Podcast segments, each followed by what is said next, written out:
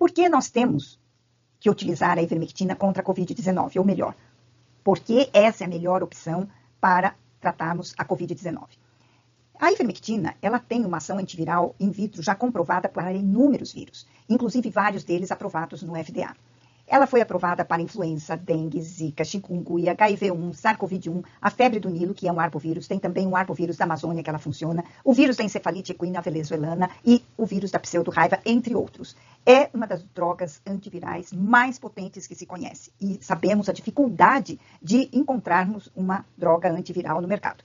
E por isso que ela foi testada pelo grupo australiano em janeiro de 2020. Mas eles constataram também, porque foi decodificado todo esse vírus, que a, o SARS-CoV-1, que já havia sido testado com a ivermectina e que era capaz de tratar tanto in vitro quanto in vivo, tinha uma similaridade genética de 80 a 90% com o SARS-CoV-2 e poderia funcionar e funcionou muito bem.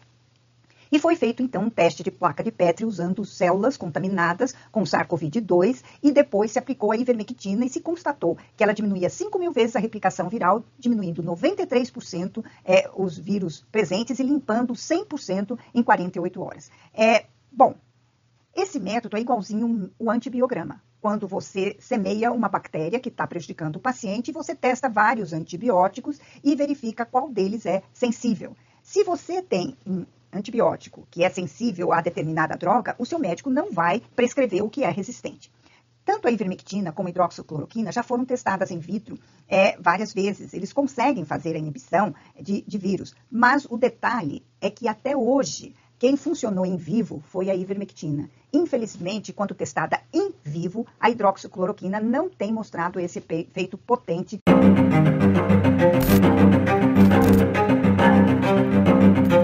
So we're in contact with carcinogens every single moment of our lives. Você não pode falar a palavra câncer, que é a mesma coisa que sentença de morte. O fato é que hoje a gente está perdendo a batalha pro câncer. Vários médicos saem da faculdade com esse ideal de dizer assim: eu vou curar pessoas. De repente se descobrem que se transformaram em meros vendedores da indústria farmacêutica. Once you understand that cancer, the biology of cancer, most of the things that we do today make no sense. Eu digo para você com toda certeza, sentença não é tendência. Se você tiver bons hábitos de vida, você consegue naturalmente eliminar esse aumento de risco. As pessoas chegam de bengala com oxigênio é, móvel amparada na mão de um enfermeiro, de um parente. E aí, com uma semana, elas estão andando por conta própria, respirando por conta própria. O médico que era responsável pela minha radioterapia, ele falou: Eu não posso te liberar do tratamento, a não ser que você escreva uma carta dizendo que você, por tua livre e espontânea vontade, está abandonando o tratamento. O médico pegou a carta, leu, dobrou. Quando ele guarda na gaveta, ele diz: Eu só queria te dizer uma coisa. Se eu estivesse no seu lugar, eu estaria fazendo igual.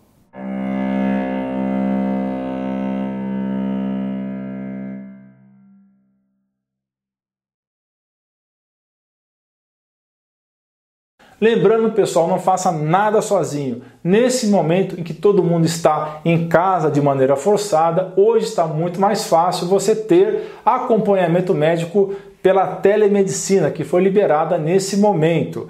Para saber mais a respeito de como você pode ser atendido sem sair de casa, mande mensagem para o número 11 971 30 13 12. Você é fera! Um grande abraço e um beijo no seu coração.